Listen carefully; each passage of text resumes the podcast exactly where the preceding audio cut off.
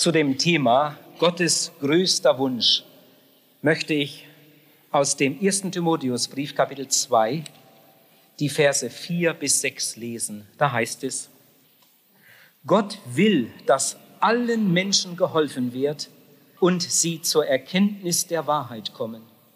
Denn es ist ein Gott und nur ein Mittler zwischen Gott und den Menschen, nämlich der Mensch Christus Jesus der sich selbst gegeben hat zur Erlösung für alle. Und jetzt möchte ich gleich fortfahren mit einigen weiteren Bibelstellen, die uns etwas sagen über den Retterwillen und über die Liebe Gottes. Im ersten Johannesbrief Kapitel 4, Vers 8 steht, Gott ist Liebe. In Johannes 3, Vers 16, so sehr hat Gott die Welt geliebt, also nicht nur das Volk Israel oder einige besonders ausgesuchte Leute, sondern so sehr hat Gott die Welt geliebt, dass er seinen einzigen Sohn dahingab, auf dass alle, die an ihn glauben, nicht verloren gehen, sondern ewiges Leben haben. In Matthäus Kapitel 5, das ist übrigens die gewaltigste Predigt, die je gehalten wurde, die Bergpredigt, da steht in Vers 45b, er lässt seine Sonne aufgehen über Böse und Gute. Er lässt regnen über Gerechte und Ungerechte. Und wir fragen uns vielleicht, warum tut Gott das? Gott will, dass allen Menschen geholfen wird. Im selben Kapitel Matthäus 5, Vers 41 und 42 sagt Jesus zu seinen Jüngern, wenn jemand dich einmal bittet, mit ihm eine Meile zu gehen, dann gehe mit ihm zwei. Und wenn jemand etwas von dir borgen möchte, dann halte es nicht zurück, dann gib es ihm. Vielleicht fragen wir uns, warum ist Gott so? Gott will, dass allen Menschen geholfen wird. In Matthäus Kapitel 25 lesen wir, wie es im Gericht zugehen wird. Jesus sagt, dann wird der Richter denen zur Linken sagen, Geht hinweg von mir, ihr Verfluchten, in das ewige Feuer, denn ihr habt mich nicht gespeist, als ich Hunger hatte, nicht getränkt, als ich Durst hatte, nicht beherbergt, als ich heimatlos war. Ihr habt mich nicht bekleidet, als ich nackt war, nicht besucht, als ich krank und im Gefängnis war. Wieder fragen wir, aber warum legt Gott denn so großen Wert darauf, dass wir die Hungrigen speisen, dass wir die Durstigen tränken, dass wir die Heimatlosen beherbergen, die Nackten kleiden und die Kranken besuchen. Warum will Gott das? Ihr Lieben, Gott will, dass allen Menschen geholfen wird. Und jetzt wollen wir einmal zusammen darüber nachdenken. Gott will, dass allen Menschen geholfen wird.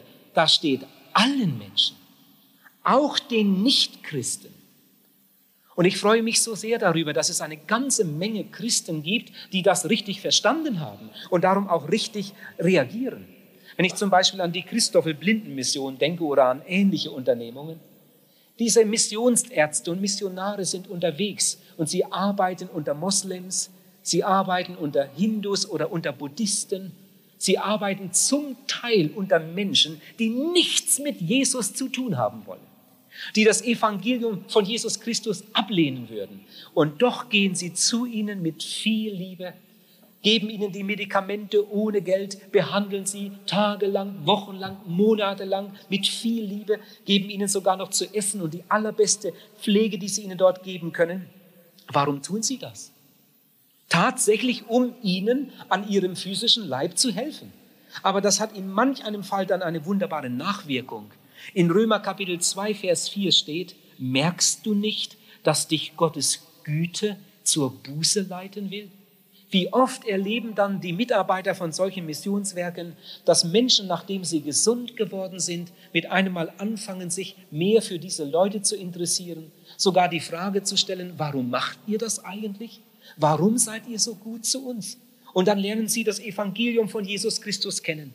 Nachdem ihnen die äußeren Augen oder die physischen Augen geheilt wurden, gehen ihnen die inneren Augen auf und manche von ihnen werden Christen. Gott will, dass allen Menschen geholfen wird. In der Bergpredigt, die ich schon erwähnte, Kapitel 5 steht in den Versen 44 und 45, Liebt eure Feinde, bittet für die, die euch verfolgen, segnet die euch fluchen, tut denen Gutes, die euch hassen, bittet für die, die euch misshandeln und verfolgen. Gott lässt seine Sonne aufgehen über Böse und Gute und lässt regnen über Gerechte und Ungerechte. Jesus stellt alles auf den Kopf. Gott will, dass allen Menschen geholfen wird. Ich freue mich, dass viele das richtig verstanden haben und darum richtig handeln. Wir haben heute eine ganze Menge wunderbare Einrichtungen auf der Erde, die von Christen ins Leben gerufen wurden. Das Gute kommt ja fast immer von der Seite. Die Christen haben angefangen mit der Krankenpflege. Christen haben angefangen mit Altersversorgung. Christen waren die ersten, die Krankenhäuser gebaut haben, die Altersheime gebaut haben. Die ersten Schulen wurden von Christen gebaut, die ersten Waisenhäuser von Christen gebaut und geleitet. Alle diese herrlichen Einrichtungen, die wir heute haben, ihr Lieben, das ist wichtig, dass man einmal darüber nachdenkt, sind nicht eine Erfindung der Kommunisten, sondern diese guten Einrichtungen, die wir heute haben, die sind weithin von Christen ins Leben gerufen, wenn auch heute andere mit darin arbeiten. Wir haben nicht nur das rote Kreuz, sondern wir haben auch noch das weiße Kreuz und haben das schwarze Kreuz, wir haben das blaue Kreuz oder Einrichtungen wie Brot für die Welt, Brot für Brüder, Hilfsaktion Märtyrerkirche, all die Missionen in der dritten Welt mit ihren guten sozialen Einrichtungen. Einrichtungen in der Schweiz, zum Beispiel von Teen Challenge oder Best Hope dabei bei äh, Herisau. In Deutschland das Help Center oder die gewaltige Einrichtung von Pastor Kemner in Norddeutschland. Das sind alles wunderbare Einrichtungen, die in erster Linie sozial arbeiten, von Christen ins Leben gerufen und sie tun einen ausgezeichneten Dienst. Gott will, dass allen Menschen geholfen wird. Ihr Lieben, diese Hilfe, die da geboten wird, an all diesen Städten und viele andere wären noch aufzuzählen, sind nicht eine Erfindung irgendeines Caritasverbandes oder der UNO oder des Roten Kreuzes, sondern diese Dinge sind im Herzen Gottes geboren. Gott will, dass allen Menschen geholfen wird. Und Gott hat das in die Herzen einiger Menschen gelegt. Und so sind diese Menschen in Aktion getreten. Ich möchte jetzt diesen herrlichen Vers dreimal hintereinander lesen und jedes Mal anders betonen. Da steht, Gott will, dass allen Menschen geholfen wird. Da steht, Gott will, dass allen Menschen geholfen wird. Da steht, Gott will, dass allen Menschen geholfen wird. Dieser Satz, der hat zu meinem Herzen geredet allen Menschen, allen Völkern, allen Stämmen, irgendwo auf einer Insel, irgendwo im Urwald. Gott will, dass allen Menschen geholfen wird. In Europa, in Amerika, in Afrika, in Asien, in Australien. Den Hungernden, den Kranken, den Unterdrückten, den Verfolgten. Gott will, dass allen Menschen geholfen wird, steht in der Bibel. Ich denke, wir haben es verstanden. Aber jetzt lese ich den Vers noch einmal und jetzt lese ich ihn so, wie er eigentlich gelesen werden muss. Vielleicht hatten unsere Übersetzung, Übersetzer schon etwas Probleme, denn ich habe diesen Vers aus der Luther-Übersetzung gelesen und in der Luther-Übersetzung steht er so, Gott will, dass allen Menschen geholfen wird. Ich habe noch 13 andere deutsche Bibelübersetzungen zu Hause und ich habe in den anderen Bibelübersetzungen auch nachgeschlagen und in all den anderen Bibelübersetzungen steht es etwas anders. Da steht nämlich, Gott will, dass alle Menschen gerettet werden. So steht es in der französischen und in der englischen und in den vielen anderen. Wahrscheinlich haben alle Übersetzer das auch in ihrem Text so stehen. Gott will, dass alle Menschen gerettet werden. Ihr Lieben, das ist unter Umständen noch etwas ganz anderes. Das ist unter Umständen viel, viel mehr. Ich möchte das jetzt mal mit ein paar Beispielen erklären, was für ein Unterschied da sein kann. Ihr könnt euch sicher gut daran erinnern, wie der Vietnamkrieg zu Ende ging und diese unsagbare Not dort unten war. Da kam ein findiger Deutscher auf eine Idee und sandte ein Schiff in jenes Notstandsgebiet und die Nachricht ging durch die Presse und die ganze Welt hat davon erfahren. Ein Schiff für Vietnam. Ein Schiff für Vietnam. Und das war eine wunderbare Idee. Und ich glaube, Gott hat Freude daran gehabt. Gott will, dass allen Menschen geholfen wird. Oder wir sammeln Kleider, Decken, Geld, Medikamente und senden sie in ein Erdbebengebiet. Das ist gut. Gott will das. Gott will, dass allen Menschen geholfen wird. Oder wir senden Entwicklungshelfer nach Afrika. Das ist gut. Gott will ja, dass allen Menschen geholfen wird. Wir senden Krankenschwestern, Ärzte, Lehrer in die dritte Welt. Und ich glaube, dass Gott sich daran freut. Gott will ja, dass diesen Menschen geholfen wird. Aber Gott will mehr. Gott will, dass alle Menschen gerettet werden. Ich kam mal in der Nacht mit dem Auto nach Hause, hatte in Spiez gepredigt, das heißt, ich fuhr in mein Logis über Thun Richtung Bern und dann standen am Straßenrand zwei junge Leute und ich hielt an, ich nahm sie mit. Oh, wie oft, wenn ich mit meinem Auto unterwegs bin und Leute am Straßenrand sehe, dann heißt es in meinem Herzen, Gott will, dass allen Menschen geholfen wird. Mein Auto hat vier Plätze, im Notfall fünf. Warum soll ich denn die im Regen stehen lassen? Was habe ich schon für Leute in meinem Auto gehabt? Was habe ich schon gepredigt in meinem Auto? Gott will, dass allen Menschen geholfen wird. Also, bitteschön, steigen Sie ein. In der Nacht, wir fahren weiter Richtung Bern. Aber wir waren erst ein paar Meter gefahren. Da hörte ich es noch einmal in meinem Herzen, nur etwas anders. Gott will, dass alle Menschen gerettet werden. Das ist schön, dass du die beiden jetzt mitnimmst. Das ist schön, dass du den beiden hilfst. Aber ich möchte noch viel mehr. Ich möchte sie retten. So hieß es in meinem Herzen. Wenn du es ihnen nicht sagst, vielleicht sagt es ihnen niemand. Sag ihnen, dass ich sie lieb habe. Sag ihnen, dass ich sie retten möchte. Und dann habe ich angefangen, ihnen das Evangelium zu verkündigen. Bevor die beiden ausstiegen, habe ich ihnen noch eine Adresse gegeben von Bern, von einer Gemeinde, die ich gut kannte und ihnen empfohlen, doch dort am Sonntag einmal hinzugehen. Und dann vergingen einige Wochen und ich hatte wieder eine Evangelisation in der Schweiz in Zug. An einem Abend sehe ich da hinten einen jungen Mann, der kam mir so bekannt vor. Und tatsächlich, das war er. Das war der aus Bern. Er hat sich in Bern erkundigt und der Prediger wusste zufällig, dass ich zurzeit in Zug evangelisierte. Und dann kam er mit dem Zug nach Zug. Und dann, nach der Predigt, kam er zu mir in die Seelsorge Ihr Lieben, der junge Mann hat sein Leben Jesus übergeben. Er wollte mit mir reden. Das Zeugnis des Abends hat ihn nicht mehr in Ruhe gelassen. Später hat er ein gläubiges Mädchen aus einer Gemeinde in Basel geheiratet und sie gingen zusammen ihren Weg mit Jesus. Das sind herrliche Erlebnisse. Gott will, dass allen Menschen geholfen wird. Gott will, dass alle Menschen gerettet werden. Und ich hoffe, dass uns das heute Abend einmal ganz groß wird. Billy Graham hat einmal gesagt, bei diesem viel gerühmten sozialen Evangelium, das war ja ein großes Schlagwort in den letzten Jahren, bei diesem viel gerühmten sozialen Evangelium wird mir bange. Ich habe Angst, dass man dem verlorenen Sohn das Leben in der Fremde so bequem macht, dass er gar nicht mehr daran denkt, nach Hause zu kommen. Und ich kann euch sagen, mir wird auch bange dabei.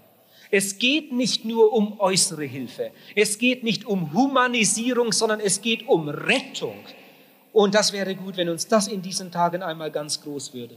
Der größte Wohltäter der Menschheit kann unter Umständen sogar ein Förderer der Sünde sein. Auch in der Krankenpflege und an verschiedenen anderen Stellen kann das passieren. Wenn unser Liebesdienst nicht mit dem Evangelium verbunden ist, wenn wir nur äußere Hilfe anbieten und die Leute gesund pflegen und ihnen nichts sagen, wozu sie eigentlich leben. In Langenthal wird demnächst ein Krankenhaus gebaut, wo dem Menschen geholfen werden soll, aber nicht nur dem Leibe nach, sondern es geht um ganzheitliche Hilfe. Und ich freue mich sehr über das, was dort geschehen soll und möchte das wärmstens empfehlen, dafür zu beten und das zu unterstützen. Ich weiß von einem anderen Arzt, von einem Chefarzt, der ein entschieden gläubiger Mann ist, der jahrelang darunter gelitten hat, dass man die Menschen gesund pflegte, damit sie anschließend schlimmer weiter sündigen konnten als vorher. Dann hat er angefangen, jede Woche einmal eine Andacht zu machen mit seinen Angestellten und Krankenschwestern. Und ihnen hat er immer wieder gesagt, wie wichtig es ist, dass wir den Menschen nicht nur dem Leibe nachhelfen, sondern ihnen sagen, was Gott mit ihnen vorhat. Rettung ist wichtiger als körperliche Heilung. Ich habe von einem gläubigen Hausarzt gelesen, der eigentlich ein treuer Christ war und immer in die Gemeinde ging und Gott diente und auch seinen Dienst als Arzt treu versah, der eines Tages an ein Sterbebett gerufen wurde und dann mit einem Mal, dem mit einem Mal bewusst wurde, dieser Mann stirbt in den nächsten Minuten. Aber dieser Mann ist nicht bekehrt, ist nicht wiedergeboren. Der stirbt jetzt mit seiner ganzen unvergebenen Schuld. Wie oft bin ich in diesem Haus gewesen? Und mit einmal wurde ihm klar, jetzt muss ich mit ihm reden über Jesus. Und dann hat er ihm sein Zeugnis gegeben und ihm gesagt, was er mit Jesus erlebt hat. Und das könnte Gott auch ihnen schenken, damit sie nicht verloren gehen. Und der Kranke, der hatte nur noch so viel Kraft zu fragen, Herr Doktor, seit wann wissen Sie das? Und der Doktor hat gesagt, ich habe mich schon als junger Mann in meinen Studienjahren für Jesus entschieden. Und der Kranke hat gefragt, und das haben Sie mir nie gesagt. Ich gehe verloren. Und er starb unter seinen Händen. Es geht nicht nur um Hilfe, äußerliche Hilfe, um Kleider, Brot und Gesundheit, sondern es geht vielmehr um die Rettung des ganzen Menschen. Ich las von einem jungen Mann, der im letzten grausamen Krieg umgekommen ist an der Ostfront dass er einen letzten Brief an seine Eltern geschrieben hat. Und da hat er geschrieben, liebe Eltern, ihr habt mir viel gegeben, aber ihr habt mir nie gezeigt, wie man betet. Und ihr habt mir nicht gesagt, wie man selig stirbt. Ja, was haben denn die Eltern ihrem Sohn überhaupt mit auf den Weg gegeben? Wenn sie ihn, ihm nicht die Liebe Gottes groß gemacht und ihm den Weg zum Leben, zum ewigen Leben gezeigt haben. Ich lese jetzt den Vers noch einmal. Und jetzt lese ich den ganzen Vers. Das steht in Kapitel 2, Vers 4 im 1. Timotheusbrief. Gott will, dass alle Menschen gerettet werden und zur Erkenntnis der Wahrheit kommen. Gott will, dass alle Menschen Gottes Wahrheit kennenlernen. Wir leben ja heute in einer furchtbar verlogenen Welt. Und das Schlimmste ist, die Menschen wollen belogen werden. Das fängt schon in der, in, in der Familie an und dann geht es weiter in der Schule und in der Gesellschaft und manchmal sogar noch in der Kirche. Die Menschen wollen belogen werden. Als Jesus vor Pilatus stand und etwas von Wahrheit erwähnte, da hat Pilatus gefragt, was ist Wahrheit? Ich glaube, die Frage kam so ein bisschen spöttelnd raus. Ja, was ist überhaupt Wahrheit? Gibt es überhaupt eine letzte Wahrheit? Und Jesus sagte zu Pilatus, ich bin dazu in die Welt gekommen, um die Wahrheit zu bezeugen. Und wer aus der Wahrheit ist, der hört auch auf meine Stimme. Jesus sagt, ich bin die Wahrheit. Die Welt soll Gottes Wahrheit kennenlernen. Und jetzt möchte ich einmal etwas sagen über sechs ganz wichtige Punkte. Nur im Telegrammstil, man könnte damit gut sechs Abende füllen, aber nehmt doch diese sechs Punkte einmal gut mit in die weiteren Abende hinein. Das ist eigentlich das Thema der ganzen Evangelisation. Gott will, dass die Welt die Wahrheit erfährt. Erstens, die Wahrheit über Gott. Darüber wollen wir in diesen Tagen reden und nachdenken. Die Wahrheit über Gott. Die Bibel lehrt, es gibt einen Gott, nur einen Gott. Und dieser eine Gott ist der Schöpfer. Wir glauben nicht an eine Evolution, sondern wir glauben an die Schöpfung. Gott hat das alles gewollt und ins Dasein gerufen. Und dieser Gott ist auch der Erhalter. Und dieser Gott wird am Ende einmal der Richter sein. Und mit diesem einen großen Gott darf ich, kleiner Mensch, ein persönliches Verhältnis haben. Aber dieser Gott ist nicht ein Kumpel, sondern dieser Gott ist ein heiliger Gott. Aber dieser heilige Gott ist kein Tyrann, vor dem man Angst haben muss, sondern er ist ein liebender Vater, mit dem wir ein schönes Verhältnis haben dürfen, denn er hat uns so lieb. Das Zweite, die Wahrheit über den Menschen. Darüber wollen wir in diesen Tagen viel nachdenken. Die Wahrheit über den Menschen, über den gefallenen Menschen. Die Bibel spricht sehr viel über die Sünde. Durch den Sündenfall sind wir alle miteinander von Gott getrennt. Und zwischen dem heiligen Gott und dem sündigen Menschen ist eine ganz dicke Wand, eine Scheidewand. Es gibt Menschen, die sagen, wir hätten alle in uns einen guten Kern, aber das ist eine Lüge. Kein Mensch hat einen guten Kern. Die Bibel sagt, da ist kein einziger, der gut ist, auch nicht einer. Die Bibel sagt, wir sind alle verloren. Aber dieser gefallene, von Gott getrennte, verlorene Mensch ist kein hoffnungsloser Fall. Er muss nur zu Jesus kommen und Jesus macht sein Leben neu. Ich mache alles neu, hat er gesagt. Zum Dritten die Wahrheit über diese Welt. Ihr Lieben, hört es gut, das stimmt. Diese Welt wird nicht immer besser. Und wenn jemand das sagt, dann ist er ein Lügner und ein Feind Gottes. Diese Welt wird nicht immer besser. Genau das Gegenteil ist der Fall. Die Ungerechtigkeit wird immer größer werden. Wir werden in der nächsten Zeit schlimmere, grausamere Kriege haben, als wir sie je gehabt haben. Wir werden mehr Angst haben auf dieser Welt. Wir werden mehr Morde haben und wir werden viel mehr Selbstmorde haben und wir werden mehr Geisteskrankheiten haben. Wir werden so viele Geisteskranke haben, dass die psychiatrischen Kliniken sie nicht mehr aufnehmen können. Wir werden mehr Ehetragödien haben und wir werden mehr Katastrophen haben weltumspannende Katastrophen wird es geben. Diese Welt ist bereits gerichtsreif und sie geht mit Riesenschritten dem Tag X entgegen, dem großen Tag der Ernte. Da wird Gott die, die ihm vertraut haben, zu sich nehmen und die anderen werden ins Gericht hineingehen. So wie im Herbst die Mähdrescher über den Acker fahren und die Ernte einbringen, so gehen wir diesem Tag der Ernte entgegen. Jesus sagte, bevor er Jerusalem das letzte Mal betreten hatte, wie oft habe ich euch sammeln wollen, wie eine Henne ihre Küchlein, aber du hast nicht gewollt. Wie anders könnte es auf dieser Erde an, aussehen, wenn die Menschen sich dem Angebot Gottes geöffnet haben, aber sie wollen seine Liebe nicht. Sie treten sein Wort mit Füßen, sie lachen über sein Angebot und darum werden sie reif für das Gericht. Zum vierten die Wahrheit über die Errettung. Wir werden nicht gerettet durch irgendeine neue Religion. Wir werden nicht gerettet durch gute Werke. Und wenn du alle guten Werke tust, die ein Mensch tun kann auf Erden, dadurch kommst du Gott nicht einen Millimeter näher. Man kann nicht durch gute Werke gerettet werden. Wir werden nicht gerettet durch eine Wiederverkörperung. Wir werden auch nicht ganz automatisch in den Himmel kommen, wie Frau Dr. Elisabeth Kübler-Ross es den Leuten erzählt. Ihr Lieben, das ist eine der schlimmsten Irrlehren, die sich heute ausbreitet in der Schweiz. Und sogar Gläubige fallen auf diesen Unsinn herein.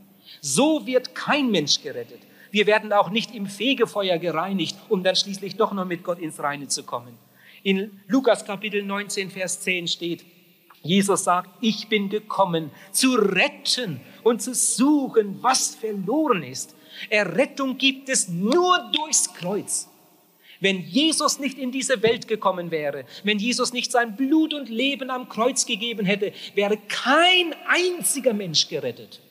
Ohne das Opfer Jesu gibt es überhaupt keine Errettung. Das bedeutet für uns, wenn wir gerettet werden wollen, dann müssen wir Jesus in Anspruch nehmen. Dann müssen wir das Erlösungswerk Jesu Christi für uns in Anspruch nehmen, ihm unsere Sünden bringen und ihn als Heiland erwählen. Ohne Jesus gibt es keine Errettung.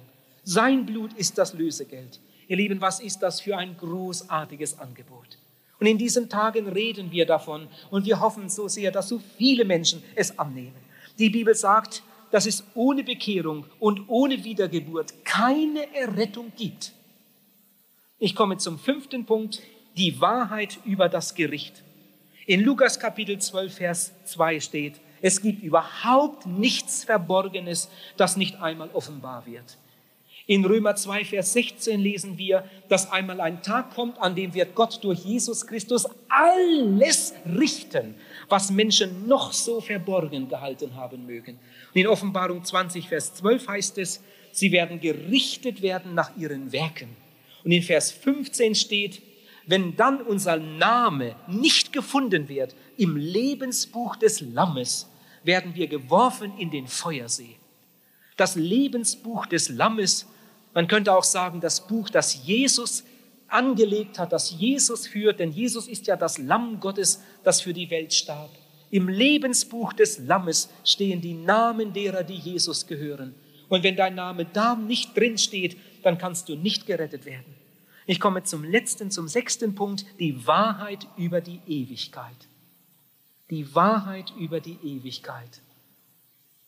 Oh, wie oft begegne ich Menschen, die glauben, dass in der Ewigkeit so nach und nach alle gerettet werden. Man nennt diese Lehre die Lehre von der Allversöhnung und sie breitet sich immer mehr aus. Am Ende wird sogar noch der Teufel gerettet. Staunt manchmal über die ganze Akrobatik der Gedankengebäude, die diese Leute da zusammenbasteln. Ich kann das nicht verstehen. Ich habe mich jahrelang intensiv damit beschäftigt und viele Bücher gelesen dafür, und dagegen.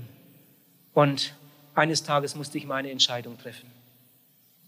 So etwas lehrt die Bibel in ihrem Gesamtzeugnis nicht.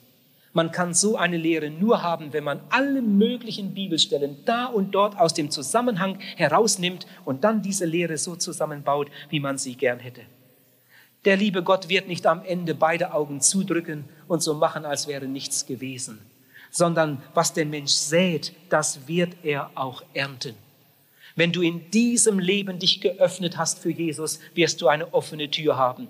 Wenn du in diesem Leben dich verschlossen hast für Jesus, dann wird die Tür verschlossen sein. So wie du hier mit Jesus umgehst, so wird er dort mit dir umgehen. Sagst du hier Ja zu ihm, sagt er Ja zu dir. Sagst du hier Nein zu ihm, dann sagt er dort Nein zu dir.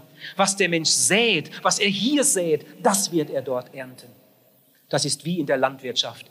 Wenn ein, ein Bauer im Frühjahr vergessen hat, Kartoffeln zu pflanzen und Weizen zu säen, dann kann er im Herbst auf den Acker gehen und er kann heulen, er kann heulen, aber da werden keine Kartoffeln in den Korb kommen. Wenn er seine Saat versäumt hat, dann wird er auch keine Ernte haben. Und so steht es in der Bibel und so wollen wir es glauben.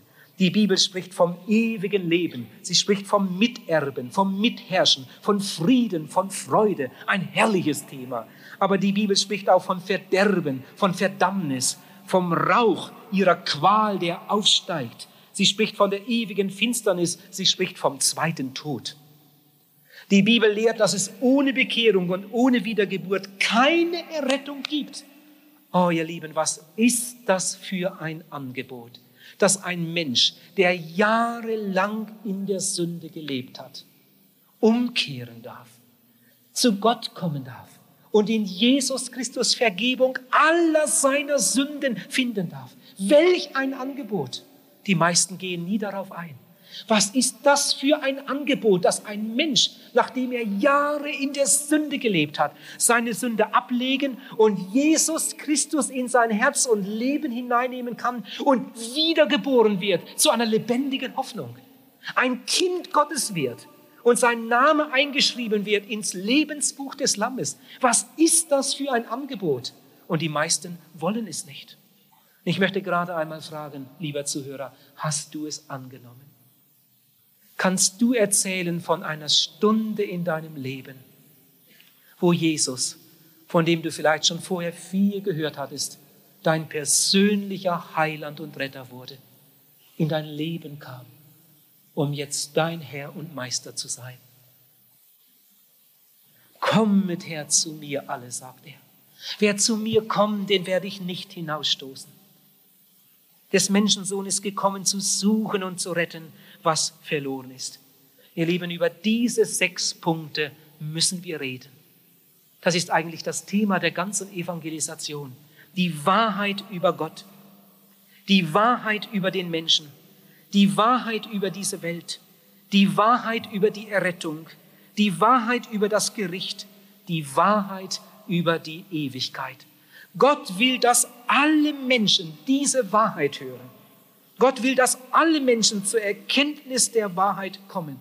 Und wir können mithelfen, damit andere Menschen diese Wahrheit hören. Und wo ist eine bessere Gelegenheit als in einer Evangelisation? Und jetzt lese ich noch einmal weiter, Vers 5 und 6.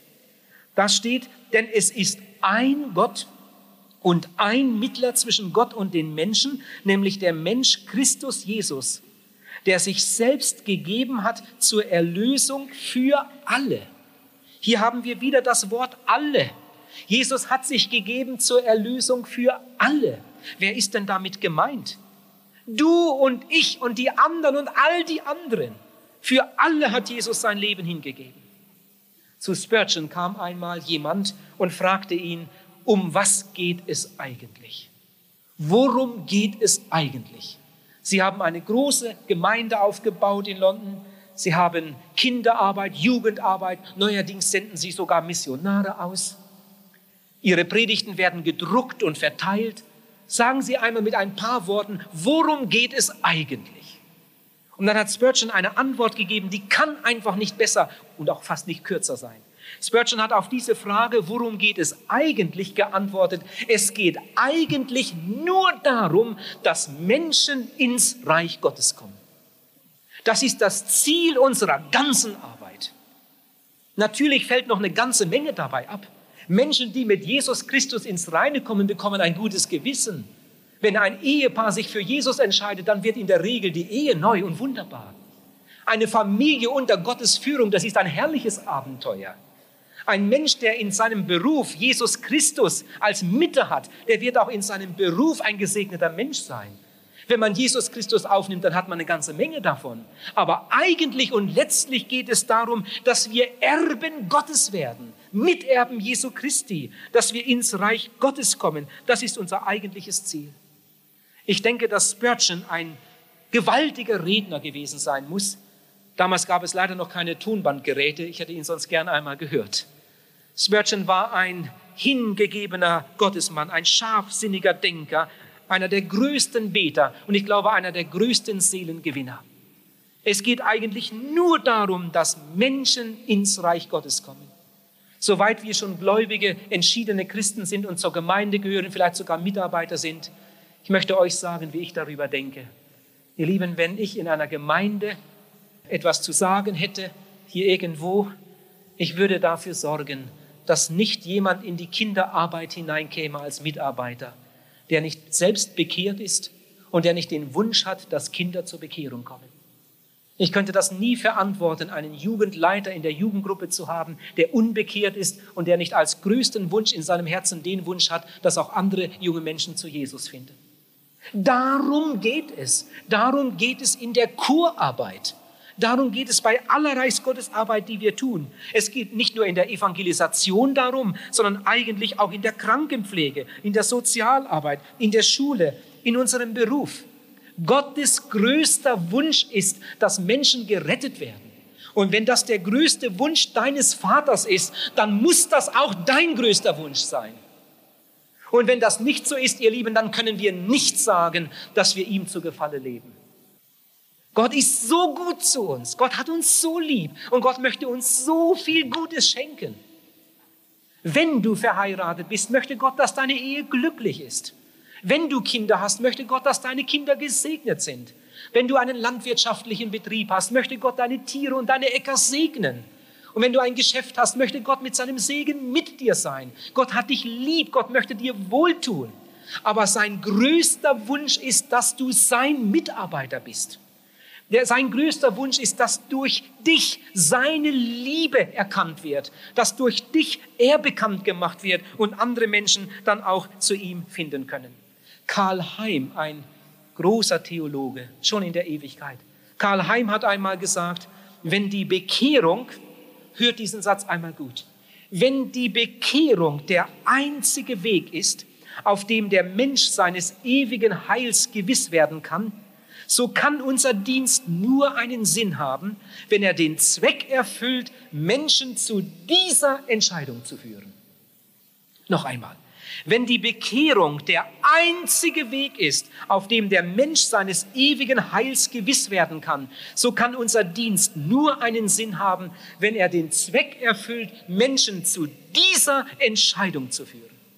Ich bin jetzt schon über 20 Jahre als Evangelist unterwegs. Ich habe in diesen Jahren in vielen Kirchen, Freikirchen, Gemeinschaften und so weiter evangelisiert habe die Gemeinden kennengelernt, Einblick bekommen in alle Kreise. Ich kenne ihre Ansichten und ihre Praktiken.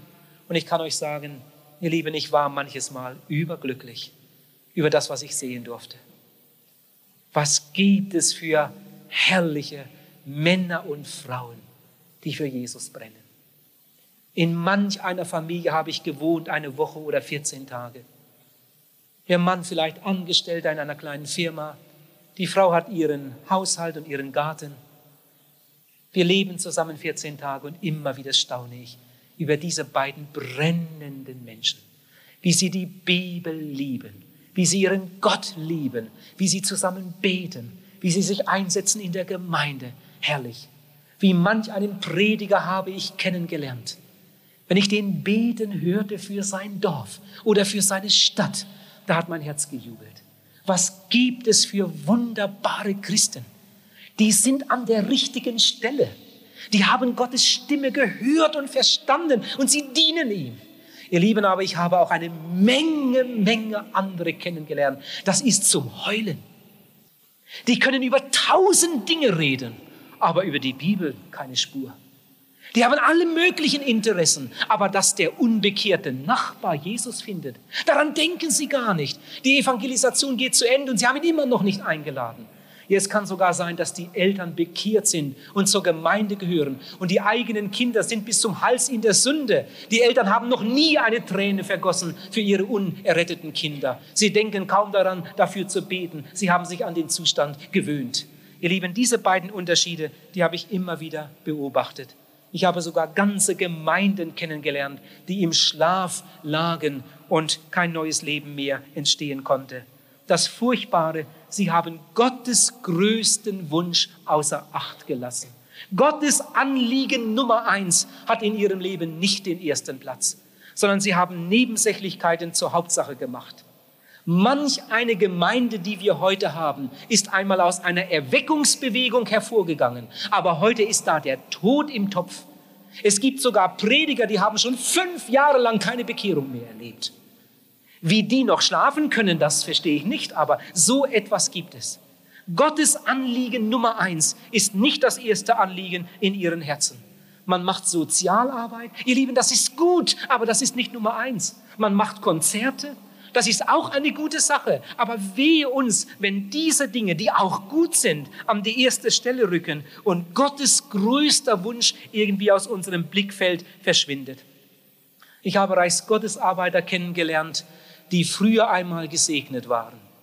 Man kann davon hören, was sie früher erlebt haben, wie Gemeinde gewachsen ist und heute sind sie irgendwie auf einem Abstellgleis.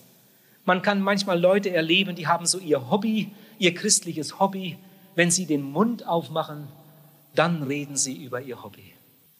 Das können gute Dinge sein. Ihr Lieben, ich habe gläubige Leute kennengelernt. Wenn die den Mund aufmachen, reden sie über Krankenheilung. Die haben überhaupt kein anderes Thema. Die reden nur immer darüber, als wäre das das Zentrum der Bibel. Ich habe gläubige Menschen kennengelernt, wenn die den Mund aufmachen, dann reden sie über Endzeit. Die sind nur immer mit endzeitlichen Themen beschäftigt, was dann kommt, was da kommt, was da noch für ein böser Feind kommt und so weiter und so weiter. Das sind ihre Themen. Seelenrettung, Gemeinde Jesu, dafür haben sie überhaupt keinen Blick. Der andere ist immer mit seinen Offenbarungen, mit seinen Geistesgaben unterwegs, um die Leute davon zu überzeugen. Der andere redet nur von Taufe und der andere, der schimpft immer über die Mode. Mir hat einmal jemand gesagt, in unserer Gemeinde, da gibt es kaum eine Predigt, in der der Prediger nicht über die Mode redet damals zur Zeit der Minimode, war ja auch was Schreckliches. Aber er hat mir gesagt, das kommt fast in jeder Predigt vor. Die Röckli, die Löckli und die Stöckli. Und der, der merkt überhaupt nicht, dass seine Gemeinde immer kleiner wird. Das ist eine Not.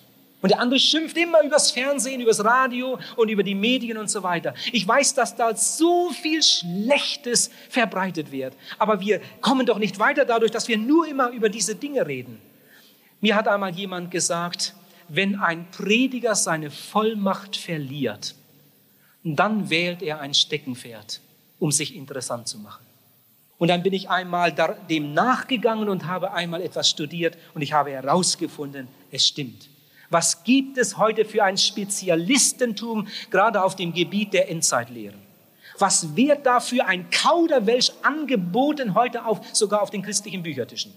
Der eine sieht so, der andere sieht es wieder anders. Wenn doch diese Leute einmal für die Seelenrettung eintreten würden und würden einmal ihre Gemeinde aufrufen zum Fasten und Beten und einen Feldzug für Christus tun, ihr Lieben, dann würde der Himmel in Bewegung kommen. Der Himmel würde sich freuen.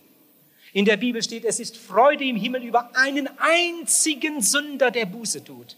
Was muss das für ein Jubel im Himmel sein, wenn ein Ehepaar sich bekehrt, wenn eine ganze Familie sich bekehrt, wenn in einem Straßenzug erweckliches Leben beginnt. Und ich denke, dafür sollten wir in diesen Tagen einmal da sein.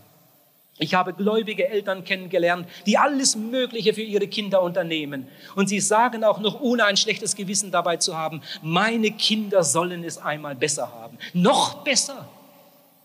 Und dabei sind ihre Kinder nicht einmal bekehrt. Und sie haben sich daran gewöhnt und leiden nicht einmal darunter. Und so leidet unsere Generation, weil viele gläubige Menschen einfach kein Auge haben für Gottes größten Wunsch, für Gottes Anliegen Nummer eins. Meine Bitte an euch, ihr Lieben, und verzeiht mir, dass ich das heute Abend so sage in dieser Versammlung, aber ich musste das einfach noch einmal loswerden. Wir sind ja noch ziemlich am Anfang und ich hoffe, dass das Auswirkungen hat bei einigen. Lasst uns alles vermeiden, was den Geist der Erweckung in unseren Reihen lähmt. Lasst uns alles vermeiden, was das Vertrauen untereinander stört. Lasst uns alles tun, um Gottes Anliegen Nummer eins wachzuhalten. Bitte lest Erweckungsbücher. Ein Erweckungsbuch kann dir unter Umständen mehr geben als zehn Bücher über die Endzeit. Lest Biografien von gesegneten Männern und Frauen. Lest Bücher über das Gebet und euer Leben wird sich verändern. Neben der Bibel haben die Bücher, die ich eben erwähnte, mir am allermeisten gegeben. Und viele Bücher haben einen Ehrenplatz in meinem Leben und ich muss sie immer und immer wieder zur Hand nehmen, weil sie so lebendig sind und so zu meinem Herzen reden. Oh, der Herr möge es helfen, dass da in diesen Tagen etwas in Bewegung kommt. Es gibt viele Bücher, die sind es nicht wert, gelesen zu werden. Und ich frage mich manchmal, wie manche Leute das mit ihrem Gewissen äh, vereinbaren können, allen möglichen, alles Mögliche in ihrem Hause zu haben und so viel kostbare Zeit dafür zu verschwenden. Wir wollen uns immer wieder fragen, bringt mich das dem Ziel näher? Welchem Ziel? Um was geht es eigentlich? Spurgeon sagt, dass Menschen gerettet werden, dass Menschen ins Reich Gottes kommen. Wenn ich das Buch lese, bekomme ich dadurch mehr Liebe zu Jesus? Bekomme ich dadurch mehr Liebe zur Gemeinde? Werde ich mehr Frucht bringen, wenn ich das Buch gelesen habe? Wenn ich durch dieses Buch nicht zu einem fruchtbareren Leben komme, dann verzichte ich darauf. Dann werde ich die Zeit lieber für etwas anderes einsetzen. Nochmal 1. Timotheus 2, Vers 4. Gott will, dass alle Menschen gerettet werden und zur Erkenntnis der Wahrheit kommen. Wir wollen die Leute nicht nur interessieren und informieren und mit ihnen diskutieren, sondern wir wollen, dass Menschen gerettet werden. Auch Gastarbeiter sollen gerettet werden. Es gibt gläubige Leute, die arbeiten schon fünf Jahre mit Ausländern zusammen an ihrem Arbeitsplatz. Die haben sich noch nie erkundigt, ob dieser Italiener wohl eine Bibel hat ob dieser, dieser Jugoslawe wohl das Neue Testament hat oder einen Kalender, einen christlichen Kalender, damit er etwas von der Liebe Gottes erfährt. Ihr Lieben, Gott muss uns in Bewegung bringen. Und darum sage ich es dir heute Abend. Ich glaube, dass die Erweckung beim Hause Gottes beginnt. Wenn Gott uns Gläubige in den Griff bekommt, dann ist es nicht mehr schwer, die anderen zu bekommen. Gott hat nicht die Not mit der Welt, sondern Gott hat die Not mit uns ein Heilsarmeemann, den Gott im Moment ganz besonders gebraucht in Deutschland, der hat einmal gesagt, die größte Not unserer Zeit, der größte Jammer dieser Welt ist nicht, dass es Gottlose gibt, sondern dass wir so mittelmäßige Christen sind. Wenn Gott uns in den Griff bekommt, dann wird die Welt gerettet und die Welt wird Gottes Liebe erleben und große Veränderungen werden eintreten. Und ich möchte hier gerade einmal fragen, lieber Zuhörer, brennt dein Herz für Gottes Anliegen Nummer eins. Und ihr dürft mir das glauben. Wenn das sich heute Abend sogar ein bisschen hart anhört, hinter diesen Worten schlägt ein Herz voller Liebe. Ich möchte, dass du mehr Freude erlebst. Ich möchte, dass du mehr Frucht bringst. Ich möchte, dass du aus deinem Leben etwas machst, sodass du auf dem Sterbelager einmal sagen kannst, der Weg mit Gott hat sich gelohnt. Wie gut, dass ich damals mal wachgeklopft wurde. Der Weg mit Gott hat sich gelohnt. Verplempere doch nicht deine besten Jahre. Verplempere doch nicht die Werte, die Gott in dein Leben gelegt hat, für irgendwelche wertlosen Dinge, sondern setze sie ein und mach daraus ewige Werte. Ich weiß aus Erfahrung, dass nichts so sehr demütigt wie Evangelisation. Bei Gott gilt kein Diplom. Gott interessiert sich nicht dafür, ob du Doktor bist oder Hilfsarbeiter. Gott interessiert sich nicht für unser Diplom. Ihr Leben, das interessiert Gott nicht, ob wir Millionär sind oder arbeitslos und gerade so über die Runden kommen. Gott schaut immer nur nach, was wir mit dem machen, was wir haben. Darauf schaut Gott. Wir haben alle dieselbe Chance. Glaube ja nicht, ein Millionär hätte eine größere Chance als ein Hilfsarbeiter. Das stimmt nicht. Oder ein sehr gebildeter, ausgebildeter hätte eine größere Chance als ein Analphabet. Nein. Gott weiß, was wir haben, Gott weiß, welche Möglichkeiten wir haben und Gott wartet nur darauf, dass wir treu sind mit dem, was er uns gegeben hat. Gott sucht deine Liebe. Zuerst deine Liebe zu ihm, dann deine Liebe zur Gemeinde und dann deine Liebe zu einer verlorenen Welt. Sag, kannst du, wenn du morgen früh deine stille Zeit machst, wirklich mit ganz aufrichtigem Herzen sagen, Herr Jesus, ich habe dich so lieb. Ich habe dich so lieb. Oh, dass du mich gerettet hast, dass du mich angenommen hast, obwohl ich so verkehrt war. Du hast mich herausgerettet und mich zu Gottes Kind gemacht. Herr Jesus, ich danke dir. Ich habe dich so lieb. Heute möchte ich für dich leben. Heute möchte ich für dich da sein. Ihr Lieben, das sucht Gott. Unsere Liebe zu ihm, unsere Liebe zur Gemeinde, unsere Liebe zu einer verlorenen Welt. Ich habe vorhin gesagt, Evangelisation demütigt. Aber das andere weiß ich auch. Nichts wird dir mehr helfen, im Glauben zu wachsen, in der Heiligung zu wachsen, als wenn du anfängst, Menschen für Jesus zu gewinnen. Du wirst deine Bibel nie lieber gewinnen und besser kennenlernen, als wenn du anfängst, Menschen für Jesus zu gewinnen. Du wirst nie besser und schneller wachsen, als dann, wenn du ein Mitarbeiter in der Seelengewinnung wirst. Der Herr möge dir dabei helfen. Und jetzt noch ein paar Schlussgedanken. Eine Frage, mit einer Frage möchte ich anfangen. Sag, hast du schon einmal einen Menschen zu Jesus geführt? Du persönlich. Gibt es irgendeinen Menschen, der durch dich zu Jesus gekommen ist? Wenn nicht, will ich dich nicht verurteilen, aber sag, wünschst du dir das? Möchtest du das wirklich einmal erleben? Ich bitte dich, fang doch heute Abend einmal an, dafür zu beten. Jesus, ich möchte einmal einen Menschen zu dir führen. Lass mich doch das einmal erleben. Ich glaube, er wird es dir zwei, drei, viermal geben. Wenn du wirklich mit diesem Wunsch vor ihm lebst, ich möchte einmal einen Menschen für dich gewinnen. Sag, brennt dein Herz für die Mission? Brennt dein Herz für die Evangelisation? Sag, wie verwaltest du deine Zeit? Wie verwaltest du dein Geld? Wie verwaltest du die Gaben, die Gott in dein Leben hineingelegt hat? Menschen, die wirklich ganz für Gott da sind, die haben einen Wunsch. Ich wünschte, den hätten wir alle. Ich möchte alles aus meinem Leben herausholen, was möglich ist. Es wird uns nicht immer gelingen, das weiß ich wohl. Aber am nächsten Morgen stehe ich wieder mit dem Wunsch auf. Herr Jesus, ich möchte einen fruchtbaren Tag. Du hast so viel für mich getan. Heute will ich für dich leben. Herr Jesus, ich will alles herausholen aus diesem Tag, was drin ist. Ich möchte nichts verpassen. Ich möchte heute für dich leben und Frucht bringen für die Ewigkeit. Sag, lieber Zuhörer, bist du gerettet? Wenn nicht, warum nicht? Ich glaube, heute Abend sitzen Menschen hier, die könnten schon lange bekehrt sein, wenn sie nur wollten. Gott hat sie schon einige Male gerufen, aber sie wollten nicht. Was willst du tun? Willst du heute Abend kommen?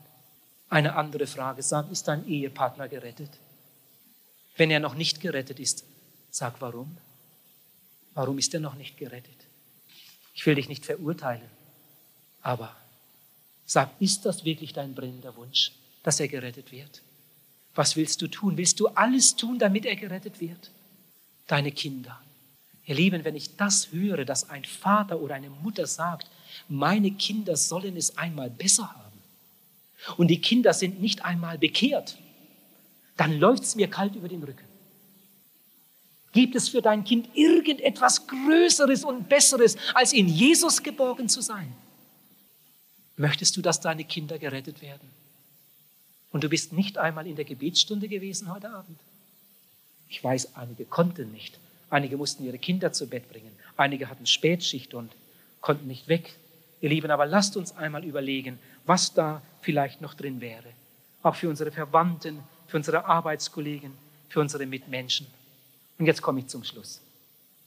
Ich denke, es ist schlimm, ganz schlimm, wenn ein Mensch, der bekehrt ist, so in den Tag hineinschlendert und am Ende seine Berufung verpasst. Und Gott ihm einmal sagen muss, oh, was hatte ich alles mit dir vor, als ich dich damals rettete. Was hatte ich für Pläne für dein Leben? Keine Zeit für die Bibel, keine Zeit fürs Gebet. Du hattest nicht einmal den Mut, mich zu bekennen, obwohl ich so viel für dich getan habe. Was hatte ich alles mit dir vor? aber ich konnte nicht. Gestern oder vorgestern hörten wir in einem Lied, was könnte Gott aus deinem Leben machen, wenn du ihn nur Herr sein ließest, ganz und gar. Ihr Lieben, es geht doch nicht nur darum, dass wir gerettet werden. Natürlich ist das das Wichtigste für uns. Aber es geht darum, dass durch uns Gottes Reich ausgebreitet wird, dass durch uns andere gerettet werden, dass durch uns Gott verherrlicht wird, dass Gott auf uns schauen und sich freuen kann. Bitte weihe doch heute Abend dein Leben neu dem Herrn Jesus. Und das wird gewaltige Auswirkungen haben in dieser Evangelisation. Und das andere. Es ist schlimm, wenn jemand seine Berufung verpasst, habe ich ihm gesehen, gesagt. Aber es ist noch schlimmer, wenn jemand seine Errettung verpasst. Wie viele Menschen haben einmal in einer Evangelisation gesessen und wie manch einer hat ganz genau gewusst, ich bin ein verlorener Mensch. So wie ich bin, könnte ich niemals vor Gott bestehen. Und er ist trotzdem nach Hause gegangen, ohne sich zu bekehren. Und dem Teufel ist es gelungen, das Wort wieder irgendwie zu verwischen. Und am nächsten Tag ging das alte Leben weiter. Und eines Tages ist er gestorben mit seiner ganzen unvergebenen Schuld. Oh, ihr Lieben, die ihr noch keine Heilsgewissheit habt, spürt ihr das nicht, wie Gott um euch ringt? Spürst du nicht, wie Jesus Christus seine Hände nach dir ausstreckt und bei dir anklopft und dir persönlich sagt, ich mag dich, ich liebe dich. So sehr, dass ich mein Blut, mein Leben für dich gegeben habe. Öffne doch endlich dein Herz. Sag doch endlich ja. Ich möchte dir alles vergeben. Ich möchte dein Leben von Grund auf neu machen. Und dann möchte ich aus dir ein Werkzeug machen zum Segen für andere. Und im Reich Gottes werden einmal Menschen sein, die werden dankbar sein für die Begegnung mit dir, weil du ihnen zum Segen werden durftest zu ihrem ewigen Heil. Ihr Lieben, es geht in einer Evangelisation um zwei Dinge. Es geht um die Rettung Verlorener. Natürlich, das ist jeden Abend unser Thema. Aber es geht auch darum, dass Menschen, die schon sagen, dass sie an Jesus Christus glauben und dass eine Herrschaft kommen und von ihm gebraucht werden können, damit noch viel mehr Menschen zu ihm geführt werden können. Der Herr möge es schenken, dass heute Abend heilige Entschlüsse gefasst werden, Entscheidungen, die man nie mehr bereut. Und es wird Jubel im Himmel sein. Gott segne euch.